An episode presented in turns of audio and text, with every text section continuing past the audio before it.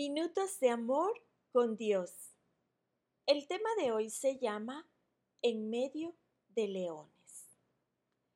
Cuando visité un museo en Chicago, vi uno de los leones andantes originales de Babilonia.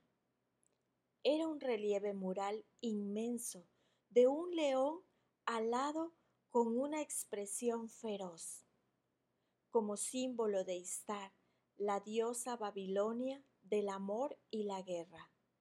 Este era uno de los 120 leones similares que enmarcaban una vía procesional durante 604 al 562 a.C. Los historiadores afirman que, después de que los babilonios conquistaron Jerusalén, los cautivos hebreos habrían visto estos leones durante el reinado del rey Nabucodonosor. Además, es probable que algunos hayan creído que Istar había vencido al Dios de Israel. Daniel, uno de los esclavos hebreos, no compartía estos interrogantes que tal vez hayan afligido a algunos israelitas. Su visión y su compromiso con Dios permanecieron firmes. Oraba tres veces al día, con la ventana abierta, incluso cuando sabía que esto lo llevaría al foso de los leones.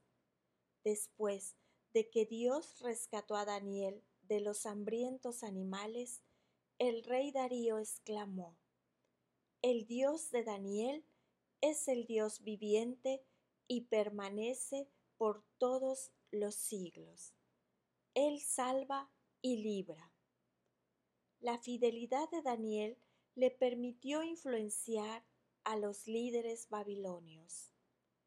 Permanecer fiel a Dios a pesar de la presión y el desánimo puede inspirar a otros a glorificarlo. Señor, dame fuerzas para seguir confiando en ti cuando me sienta desanimado. La fidelidad a Dios inspira a otros. Y la lectura está en el libro de Daniel capítulo 6 versículo 26. Él es el Dios viviente y permanece por todos los siglos. Amén.